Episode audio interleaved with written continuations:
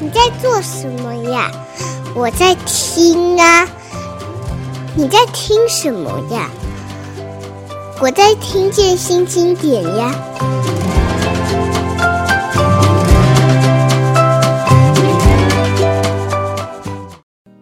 今天访问到的是我这个大学时代的学姐，但是这几年我已经很少跟人家讲学姐了哈，因为她社会地位已经非常的高，然后在文坛也有很重量级的作品一步一步的出来。先说，大部分人看到胡晴舫，当然会知道他待过香港的光华中心担任主任，也曾经是台湾的文策院第一任的院长，以及他写了很多的书，包括从这个第一本《旅人》，他。机械时代写了很多散文，然后也写了小说悬浮。近期的作品当然是群岛，在二零一九年出版之后，就引起很多的评论跟关注，也非常畅销。然后二零二零年是台北国际书展的文学首奖。但我看他不只是看到一个我大学时代就敬仰的前辈，我还看到一个非常特别的写作者哦，他大概是思索当代城市生活最敏锐的一个。而且他是把自己放置在世界创作队伍中的，他总是困惑，他总是也不会担心的会跟别人分享他在写作上的困惑。但我感觉他是一个从来不会离开写作的人。秦访好，美瑶好，大家好。秦访，大概我们这个节目播出的时候，可能你人已经在巴黎了。这样吧，我们就从你对创作人的重视，这是我对你在院长任内，因为我们几次被邀请进去开会。注意到你最重要的特质哦，这当然跟你自己的经验有关。可不可以先聊一下你在那个工作中对写作者的重视？我一直觉得写作者其实是社会的思考者。曾经有人跟我讲过，他觉得台湾没有哲学家。那我对这件事情其实是非常愤怒。因为，嗯，对我来讲，每一个创作的人，无论他是视觉艺术也好，或者是书法家，是从事音乐的创作也好，那舞蹈的创作也好，其实我觉得任何一个通称英文叫 artist 的人，其实他都在做思考的一个动作。那写作者是更特别的原因，是因为完全在大脑里面的活动，然后他的视觉性是最低的，包括我们现在用使用的语言。就是它是一个非常非常奇怪的、非常纯粹的沟通，还有啊、思想的一个交流。所以我个人认为，是我对写作这件事情是很有崇敬的。那当然，我们要知道，就是我们小时候我们念外文系的时候，有一个老师叫王文兴。那王文新老师其实教会我们的一件事情，就是对文字的敬重。就是我们使用的这个汉字，每一个字，它看似是个图像，可它都代表了一个很更深层的意义。那这种对我来讲，几乎是像鬼魅或神怪之类的一种魅力啊、哦，就是你没办法说的。它跟我们那种对灵啊。那些鬼神的一些想象，其实是一模一样的东西。那写作者其实就要把这些无形的东西、有灵性的东西、说不清楚的东西，然后把它抓住，然后表达出来。我觉得这件事情绝对是一种思考，它也绝对是一个哲思的一个过程。那哲思对社会来讲是多么重要，因为我们整个人类的所有的文明，其实都来自于人类愿意去思考这个动作。所以，我当然对写作者或所有的艺术创作者都有很大的敬意。那我觉得我自己终其一生也是受惠于这些人，因为这些人的作品，无论是一幅画也好，一本书也好，或一部电影也好，我觉得我的人生可能现在中年觉得有点值得。其实，因为我遇见了这么多美丽的作品，让我觉得活着这件事情非常美好，这样子。刚刚晴舫提到，就是说面对世界哦，大概我身边的写作者里面，当然很多作家都离开台湾，然后到其他的地方有过一段，不管是有过一段生活经验，或者是根本就留在那里。可是像你这样子，几乎是游荡在各个城市哦。呃，我印象中你是没有乡下的家乡，对不对？你就是台北人。没有，对对，对，对，对，我是台北人。对。可是现在你在世界。各个城市，巴黎、东京、北京、香港、上海这些地方，可能加总起来时间超过在台北吧。我们这些念文学系出身的人，哈，嗯，有一个宿命，就是因为你从小就读了太多太棒的作品，嗯，因为我觉得能够踏出写作的第一步，哈，其实。需要一点无知的勇气，就是你觉得自己太棒了，嗯、这个非出版不可。嗯、那我之前就是一直都不知道我要写什么，当然有挫折，但就是说我的生活经验也没有什么太太戏剧化的东西，然后我读过那么多作品，我其实不知道我要写什么。然后我想了很久。嗯，那我到现在写作习惯也都一样，我都会想很久。嗯，我下笔的时候很快，但是我前面的思考时间总是很久。嗯，那我为什么到二十七岁才出了第一本书叫《女人》？嗯，其实就是那时候我忽然意识到一件事情，就是说，哎我是台湾第一代年轻人，长大的时候已经解严了。嗯，我是第一代写作心灵上完全没有这些呃政治上的创伤。嗯，那我忽然就得到了一个很自由，我想写什么就可以写什么。然后我来自一个非常普通的家庭，可是我居然也出国念书了。嗯，然后我念完书回来，又跑到香港去工作。然后我的旅游经验忽然广了，为什么呢？因为那时候九零年代末的时候，旅游变得非常非常的便宜。没错，以前旅游是很贵的。我在那时候忽然千禧年就开始觉得，哦，我的生活经验开始跟过去的人不一样了。我可以开始写我这一代的人的生活经验了。嗯、我忽然明白，流动是一个新的共同的宿命。嗯，就是说，其实是很多人在这辈子可能都会移动。无论是你是就学或婚姻，或者是旅行，或者是工作，嗯、而且那移动变得是没有负担这件事情。是，我是意识到这件事情才写了第一本书叫《旅人》。嗯，那如果读过那本书的朋友，可能就会注意到说，其实那跟旅行一点关系都没有。他真的就在讲移动，然后身份认同，还有边界的跨越。文化的冲突与交融，然后一个人去思考，就是说他在这个世界上到底是什么样一个状态，这样子。青访学姐哦，你跟他聊的时候，你会有一种感觉，就是他马上就可以有论述，可以有文化观点，废话很多，就是。可是我真的推荐大家去读他写的东西，他文字很性感，就他思索是非常的。你会感觉很理性啊，很有思辨能力。可是他文字却是有一种，我给大家读一段好了哈，就是旅人。在现代旅游体系中，文化经验是一种商品，文化一如旅人脚上头踏着的运动鞋，可以被复制量产，拿出来公开展示，标上价钱，贩卖给任何遐想异国情趣的人。怀旧的旅人伤感追忆过去的黄金时代，任何事物冠上“文化”二字，必定无价。高贵、独特、不可亵数，但正如所有传说中的黄金时代，旅人的黄金时代也已经逝去。迟来的现代旅人只能面对堕落后的世界，学会认知如今的文化之旅如何成为李维斯特劳斯最大的梦魇。我知道有人是会抄胡青坊的文具的哈，我听过一个故事，是有一个国中生吧，他是买了你的《滥情者》，因为他是一个词一个词。然后他就干脆抄在自己的联络簿上面。就后来他老师就说：“你可以把你那本书借给我吗？”就是他每天抄一段嘛。老师就很好奇，想要看这本书。嗯，刚刚因为秦王在讲他的旅人这个源头，也从他的创作的第一步开始说起。那我本来就准备好要念这一段，没想到你就提到了这本书。的确是从这本书开始，我们意识到一个完全不同于现代作家这个概念。因为很多我们身边的五年级世代作家，其实还是在仿照我们的上一代写的文学作品。这跟文学奖蓬勃有关，在某一个时代很蓬勃，副刊蓬勃有关。因为你会觉得说，写那样东西是文学。那我看秦王学姐的东西是。我意识到他抛掉那个，不管他是主动的还是被动的，反正他抛掉了那个以后，他到了国外，他开始发现自己可以写不一样的东西，创作的东西。也许我们后面再来回头来聊。我想跟秦王再聊一个事情是，除了旅行之外，我觉得有个东西对他的写作是他跟很多人不一样，是工作经验，大概没有像你那么。这个是摩羯座个性嘛？那么拼命工作，而且还能写作，而看起来这些工作到后来是阻挡你在写作，可是难道不是帮助你吗？你可不可以聊聊这个？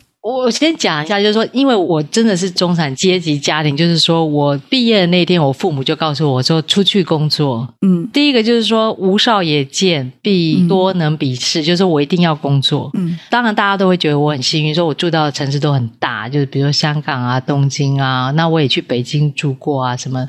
就是因为我住的城市其实都很贵，嗯，而且我去的地方就是没有家庭可以资助我，所以我一定要工作，嗯。那可是就为一个女性来讲，其实我也在逼我自己面对这个世界，因为呃，我现在讲的是当然是个人的经验，我不应该要概论所有女孩子，我只是讲我自己个人经验，就是说。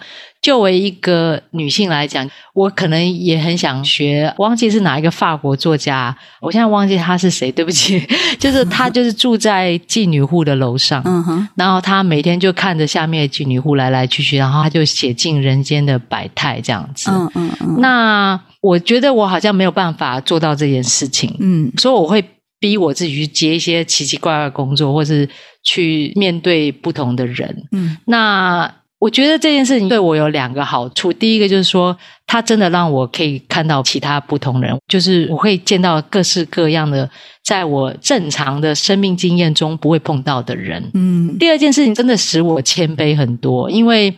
你去认识到不同的人，他在他自己的小世界里面，你当然对他来讲非常不重要，甚至可能是一个闯入者。嗯哼。那所以我的人生其实很多时候都是要看别人的脸色做事情。嗯。那我讲看人脸色不只是一个比喻，并不是一个负面的意思。嗯。我意思是说，我总是要察言观色，然后知道说对方在现在在想什么，我的存在是不会造成他的困扰。嗯。那这件事情其实对写作来讲也是一个非常好的一个训练，就是说你会不断的。强迫自己异地而处，就是你会去不断的想，现在如果在你面前是一个角色，是一个人物，他在想什么？嗯，那这件事情其实对小说上来讲，写作上来绝对绝对非常有很多的好处。然后他对我来讲，我刚才讲说谦卑，就是我觉得在某些时候。可能我现在活到中年，我唯一能够比较自傲的事情，就是说我还蛮接地气的。我绝对是每天都要自己打扫、擦地板，然后嗯，碰到任何一个人，我都会对他有敬意。就至少在他做奇怪的事情之前，第一次见到一个人的时候，我通常对这个人都会有一定的敬意。是，因为我觉得这件事情就是大城市的生活以及这个人生各式各样奇奇怪怪的小挫折。让我比较谦卑一点，这样子。嗯嗯嗯，那我觉得这是好事。刚前方讲到接地气哦，的确就是说，嗯，你的作品里面很多像写办公室，就是很多东西真的就是来自于你的生活。可是也会让我们想到另外一个可能，比方说我们的共同的朋友已经过世的作家袁哲生，嗯，他似乎就会让你感受到说，他可以接地气的工作，可是这对创作者来说，不免还是一种怎么讲折磨吗？或者是说？的确，也有人一工作，可能就觉得那我就别回去了，因为也看不到这个路要往哪里走，在那个彷徨之中，很可能就会我们说简单讲，就是失掉了那个初心，或者不太相信自己了，觉得好好过日子好像比较重要。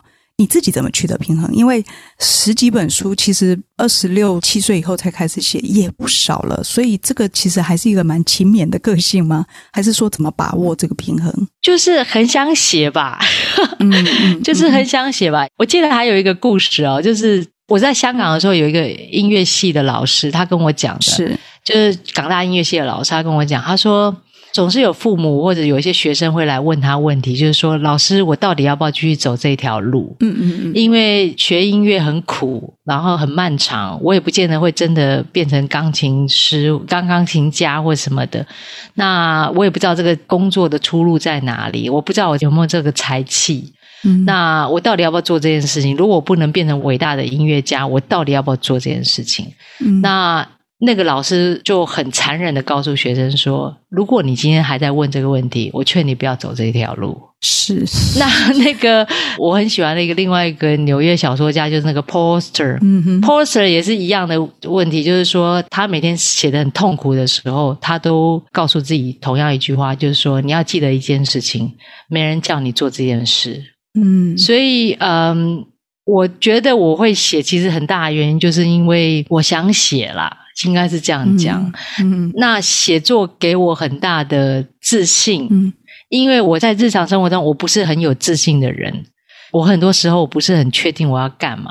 虽然我看起来好像很高冷派啊、哦，嗯、可是我内心常常很多时候是不太知道自己在干什么。然后我也有行政困难症，就是说很多事情明明要就是要去银行干嘛干嘛，我就会拖到最后一秒钟，付税也拖到最后一秒钟。这不是所有人都这样哦？是吗？我也只有我，反正就是我所有事情都会拖到最后一秒钟，嗯、不得不做才去做这样子。然后，嗯、所以我就觉得我好像一直就是。呃，可是，在写作这件事情，我就是会觉得，他给我一种自信，觉得说，哎，我好像活着有一点点价值。就我刚才就回到那件事，我居然会思考。嗯，就刚才回到最前面一开头讲的事情，我忽然觉得我是个人，嗯，然后我可以想事情，然后我可以琢磨一些事情来，然后我可以因为写作而交到一些朋友。嗯，因为我写出来的时候，就会有人告诉我说，哎，他也有什么样的想法，然后我们就可以聊天。那这个东西，它是我人生的很大的安慰啦，应该这样说。那哲生的事情，其实我在我有一本书是印刻出的，办公室里面有一篇小说家。有提到，是。对那篇，其实就是因为那时候他刚过世，然后我就写那一本。因为写作者的人都的还有问题，就是一旦我们进入写作的时候，的确会开始觉得其他事情都不重要。是，然后你叫我去干什么时候，我就会觉得烦烦的这样子。嗯，因为你会掉到自己的一个，你想要建构你自己的小宇宙。嗯，那我我一直觉得。的哲生活下来的话，台湾现在的文坛应该又是另外一个更丰富的一个状态。嗯，因为他的文风是我蛮认同，因为他跟我也比较像，就是我们都比较喜欢简约的文字。嗯，然后嗯，喜欢用所谓的冰山体这种意思，就是说可能只是讲出一个东西，是后面有更大的意涵在水平面之下这样的一个写作方式。是。我想先念一首诗。我们两个是以前是外文系的学姐学妹，那我们就从我们在外文系的时候就学过的一个重要十七世纪的英语诗人约翰多恩的作品。没有人是一座孤岛，没有人是一座孤岛可以自全。每个人都是广袤大陆的一块整体的一部分。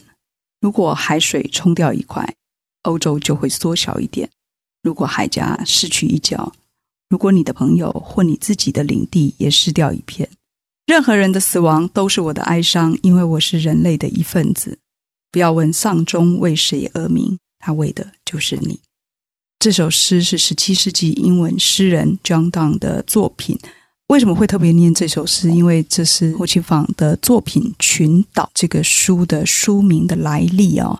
当然，他写的其实是没有人是孤岛，而警方用一个群岛的意象，把每一个人看起来孤单，但事实上。底下是相连的，这是二零一九年由麦田出版出的作品，二零二零年获得了台北国际书展大奖的文学首奖。晴舫来谈作品，但是特别挑这本，一来当然它跟这个时代，脸书时代、社群媒体时代特别有关系；二来我觉得这也是他近期我自己非常喜欢的作品。来，我们来聊小说吧。好啊，你要说什么？就是写这个东西，应该是你在香港文化中心主任的时候，那两三年写的，对吧？对，我记得好像是在印刻连载。对，我为什么会开始写这本书？其实大家可能记得，我写了二十年的报纸专栏。嗯嗯，就是说我帮苹果日报、联合报啊、自由时报、香港明报、新加坡的联合早报。大陆那边的南方都市报，就是我帮各个报纸都写过两到三年，甚至十年的专栏，《中国时报》、《联合报》我都写过。是，那因为我们写作者其实很。多时候是必须要证明我们可以有一定的收入，所以写专栏其实是一个很重要的一个固定收入。没错。然后再来就是说，这也是我强迫自己要去关心世界，然后这个是对我来讲是一个参与社会的一种方式。嗯哼。可是我在差不多二零一五一六年，我开始失语，我开始不想写任何专栏。嗯。因为我发现，就是网络出现以后，就是社群媒体出现以后，其实写报纸专栏这件事情就是已经没有意义了。嗯，因为公共对话的空间，第一个是转移，再来就是说它的游戏规则已经改变了。嗯哼，那像我们这种就是要好好的去读很多资讯，以后写一千字要写三天，嗯，然后要引经据典。那个时间速度已经太慢、太慢、太慢了。嗯。可是我又觉得是真的慢吗？还是快？其实我也不知道。所以我那时候就开始失语，然后我也不知道要跟谁对话。嗯嗯。就是其实应该就是我已经掉到一个网络的大海，我自己不知道我自己在干嘛这样子。嗯嗯。所以我就停止了写专栏这件事情，然后我开始觉得，的确小说是更重要的一个对话的载体。所以我就是开始很认真的去想，我如何用小说这件事情去啊、呃，跟这个时代对话，这样说好了。哦，原来是，所以才会开始写写这个群岛。是，然后当时就是因为印科他们问我要不要开专栏，我就说，哎，不如我就回到。小说连载这个概念，那美瑶可能还记得，我们小时候小说连载这件事情还是个事。嗯，我们每天打开报纸的时候，就在看小说连载这样子，那非常重要的事。对，对，对，对，我们很多作家都是在上面认识的。没错，然后当年所有的武侠小说都是靠报纸连载写完的这样子。那现在当然这个时代是网络连载，像我自己现在也会追网络连载的小说，所以我自己本身作为一个古典时代过来的一个作家。我自己知道，我必须要调整，然后我必须要重新找到我自己去跟这个世界或这个时代对话的一个方式，所以这样的状况下，群岛才会开始去跑出来，才会诞生。因为群岛处理的的确就是我们这个时代的社群跟人，还有这个跟感情也是，跟文化也是的关系哦。尤其我们经历从传统时代变化到这个网络社群时代的人，会触目惊心，而且会觉得麻痹到，就是说，好吧，就接受它是事实。可是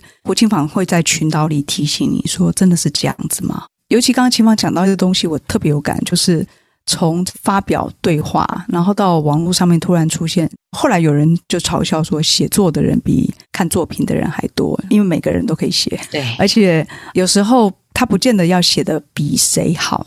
他可能比较红，或者是他比较赶，或者是他刚好抢在第一时间就发表了两个字，也许他就变成是一个所有人都看着他啊，所有人都改从他的话里面去摘重要的句子，这样子。这个是一个传统写作者会感觉非常失落的年代。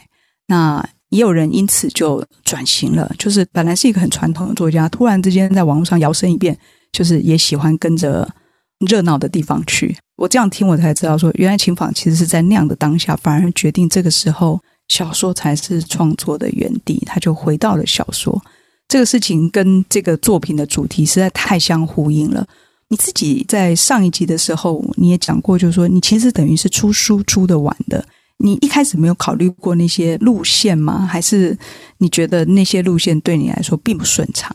我觉得其实回到小说这个也是一样，就是说它表面上是一个古老的载体，嗯，但是它面对世界的方式还是要用一种迎击的方式，嗯。就是说，其实所有的创作者在上一集有讲，就是创作者都是思考者。嗯，思考者对自己的时代一定是会有一定的批判。嗯哼，那这个东西跟网络的社群媒体刚好是相反的。嗯，因为你要得到点数或者是赞或干嘛，其实你要某种的谄媚的一个性格。嗯，那即使你是一个叛逆或者是批判的姿态，也有可能是一个包装出来的一种嗯。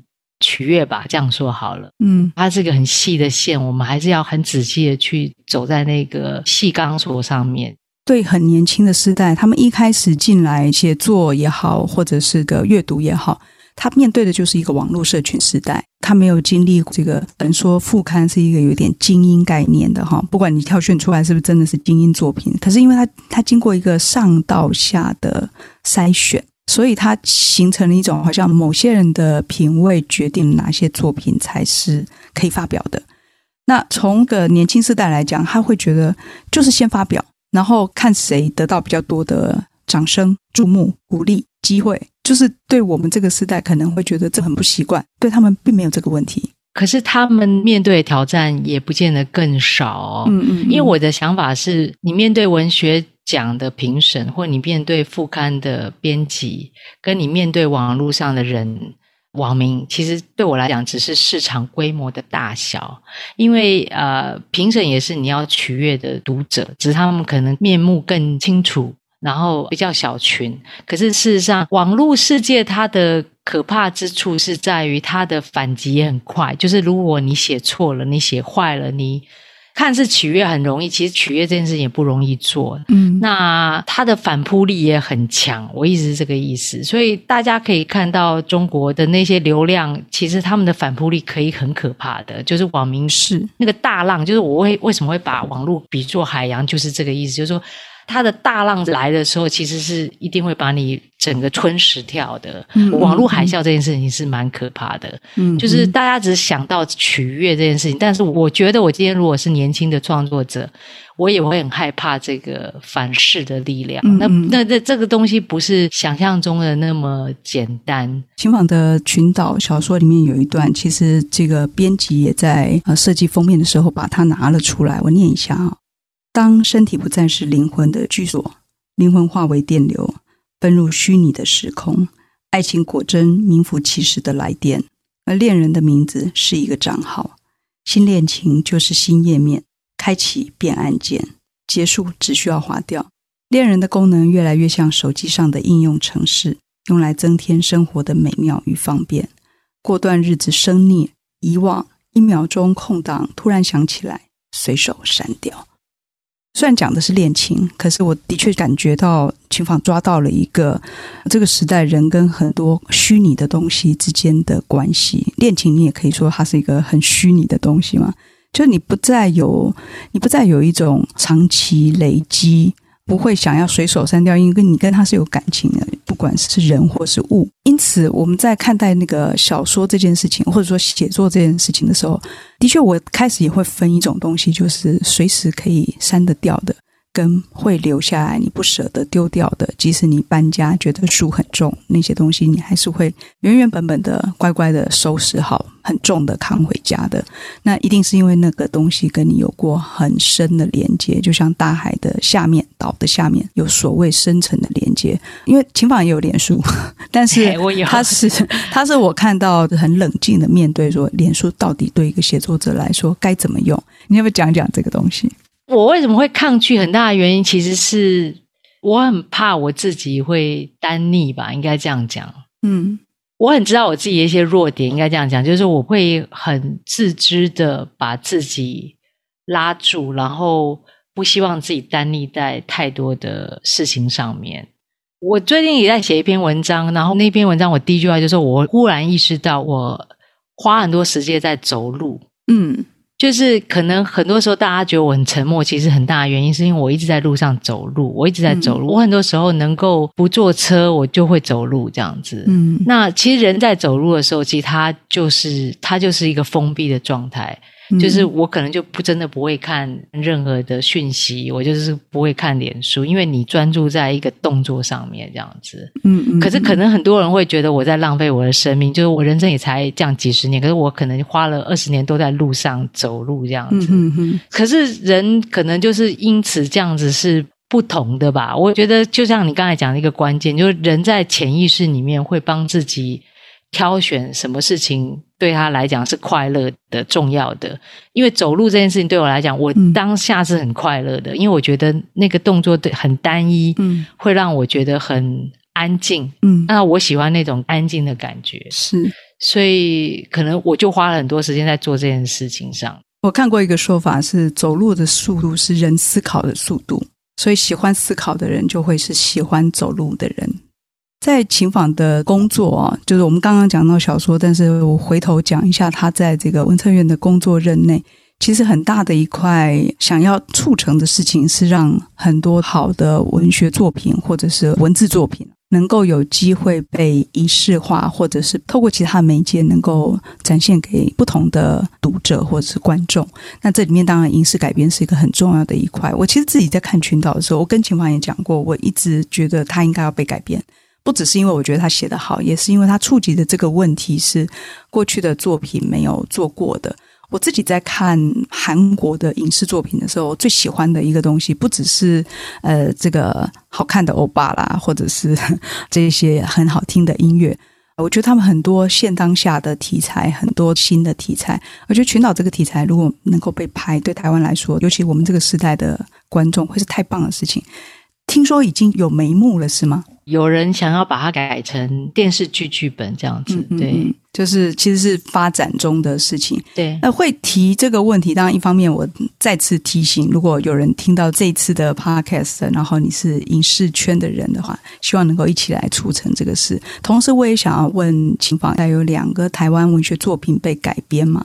啊、呃，应该也都跟你多少有一点点关系哦。就是一个是《傀儡花》改编成的这个斯卡罗，一个当然是吴明义的《天桥上的魔术师》改编成电视剧，引起很多的话题讨论。包括重现中华商场等等这些话题之外，一个当然是我想听听看，说你觉得这个是一个怎么样的嗯走向吧？然后以及对写作者未来会不会有什么影响？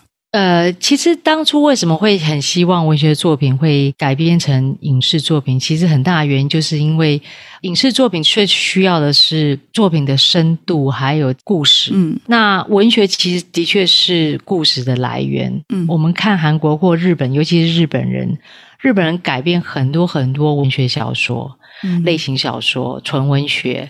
接下来，当然另外一个文体就是漫画，就像韩国人就改编很多漫画。嗯嗯。那我觉得这件事情为什么会对我来讲很重要？原因就是因为第一个讲比较实在一点，我希望画漫画的跟写作的人多一点收入，他们真的很辛苦。嗯，那因为尤其前端像我们写作，可能前面的研究什么都，我们田野调查都要自己做，然后好不容易做了两年田野调查，再花三年写一个小说，其实就是五年了。嗯，可是就是说，如果因为影视作品的重点就是它那个产业的性质比较容易有大量的投资进去，就是有资金这件事情，是，然后它也比较容易让更大的观众所吸收到。所以，因此就是说，它的产业性格会让它一旦成功的时候，它有大量的资金可以雨露均沾的照顾到很多人。